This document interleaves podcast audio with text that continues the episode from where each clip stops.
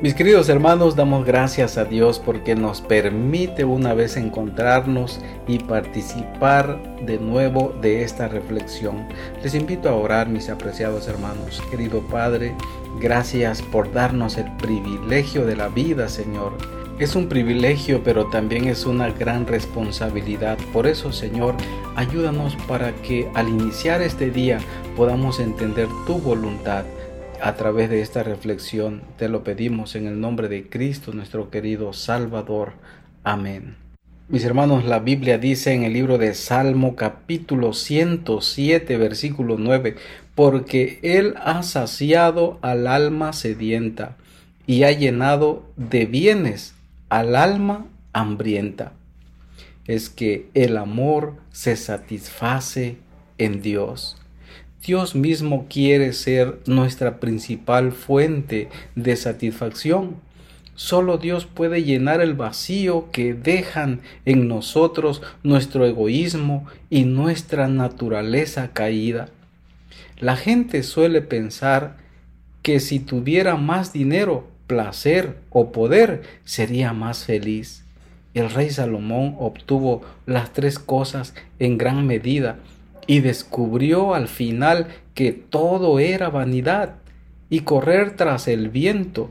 Eclesiastés 2 del 1 al 25 nos presenta la experiencia del rey Salomón y al final llegó a la conclusión de que como al fin y al cabo todas las cosas buenas vienen de la mano de Dios, ¿quién comerá y quién se alegrará sin él? La palabra de Dios presenta que el rey Salomón obtuvo muchas cosas, pero al final él dijo que todo era vanidad. Mis apreciados, no obstante, cuando nos sentimos insatisfechos, solemos pensar que la felicidad se encuentra en algo que deseamos y no tenemos. La Biblia revela que cuando buscamos satisfacción en este mundo, no la encontramos y perdemos la oportunidad de conocer a Dios.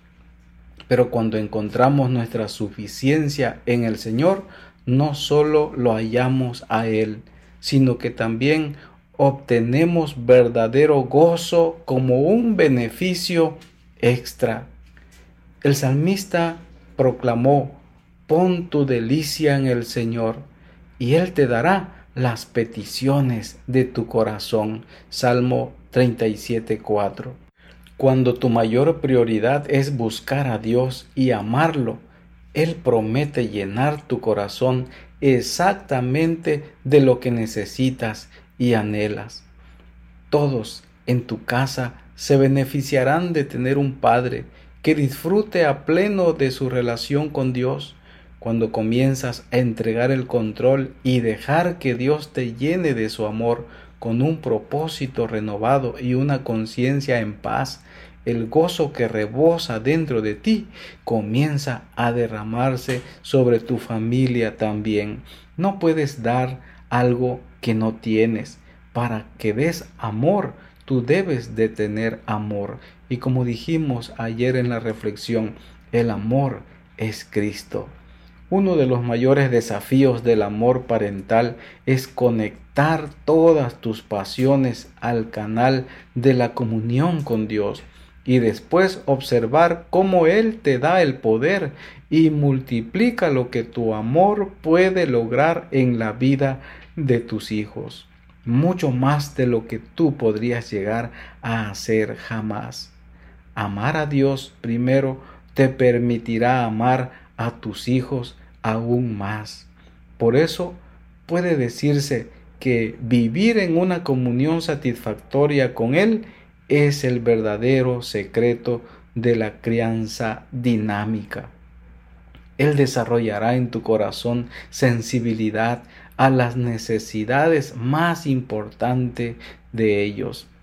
Su Espíritu Santo derramará constantemente el amor de Dios en tu corazón. En Romanos 5, 1 al 5, el apóstol Pablo declara esto, te dará paz para sostenerte en circunstancias inciertas, cuando tu propia fuerza de voluntad no alcanzaría, te dará un gozo que trasciende cualquier situación sin importar cuán terrible sea. Eso solamente lo puedes conseguir cuando estás en comunión con Dios. Mis apreciados amigos, la palabra, la sabiduría y la paciencia divinas comenzarán a surgir en ti gracias a lo que permites que Él coloque en tu interior cada día. Él llenará ese vacío porque Él lo ha prometido. Cuando nos sentimos insatisfechos, tenemos que elevar el corazón a Dios y como su abundancia inmensa e interminable puede saciar el deseo de todo ser viviente. Eso lo expresa el salmista David en Salmo 145, versículo 16. Mis hermanos, no necesitamos preocuparnos ni un segundo de que no alcance su provisión. En tu presencia hay plenitud, dice el salmista David, hay plenitud de gozo. Así lo escribió el rey David en adoración al Señor. En tu diestra hay deleites para siempre. Así lo declaró nuevamente el salmista David en el Salmo capítulo 16 versículo 11. Puedes disfrutar de Dios como tu fuente diaria para todo lo que necesitas. Él es tu refugio. Él te entiende, Él te comprende. Y el desafío para hoy, mis amados hermanos, es pasemos tiempo a solas con Dios leyendo las palabras de Jesús. La palabra del Señor dice en Mateo 11:28 que Él es el que nos hace descansar. Venid a mí, dice el Señor, y entonces hallaréis descanso para vuestras almas. En lugar de peticiones de rutina, pregunta cómo puedes acudir a Él todos los días y encontrar descanso para tu alma, para tu vida. Abre el corazón y pídele al Señor que te llene con su amor y su gozo para aprender cómo encontrar deleite mediante un andar más íntimo con Él.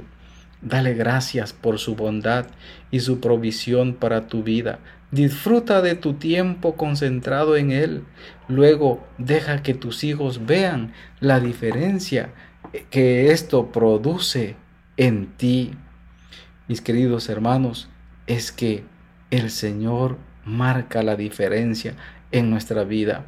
En Salmo 62, 1, la palabra de Dios dice, en Dios solamente espera en silencio mi alma, de Él viene mi salvación. Pasa tiempo con Dios en este día. Abraza a tus hijos, y declara en el nombre del Señor que tú puedes ser diferente solamente cuando estás haciendo la voluntad del Señor. El salmista David lo declaraba de manera especial. En Dios solamente espera en silencio mi alma, de Él viene mi salvación. Mis apreciados hermanos, solamente esperemos en el Señor. Concéntrate en Él, porque él ha saciado mi alma sedienta, dice David, y ha llenado de bienes al alma hambrienta porque el amor se satisface en Dios, mis apreciados hermanos. Quiero invitarles a orar en este momento. Querido Padre, muchas gracias por la promesa de la salvación, por la promesa de la comunión, por la promesa de restauración, por la promesa, Señor, de restaurar nuestro hogar, por la promesa de poder restaurar a nuestros hijos. Es que solamente tú puedes satisfacernos, solamente tú puedes darnos paz, solamente tú puedes darnos un futuro mejor, solamente tú puedes darnos sobre todas las cosas la salvación en esta hora entregamos nuestro corazón una vez más a ti. Transfórmanos a tu imagen, Señor. Gracias por tu misericordia. Gracias por todas tus bondades. Danos un fuerte abrazo, Padre, y danos un feliz día bajo la dirección de tu Santo Espíritu. Te lo pedimos en el nombre de Cristo, nuestro querido Salvador. Amén.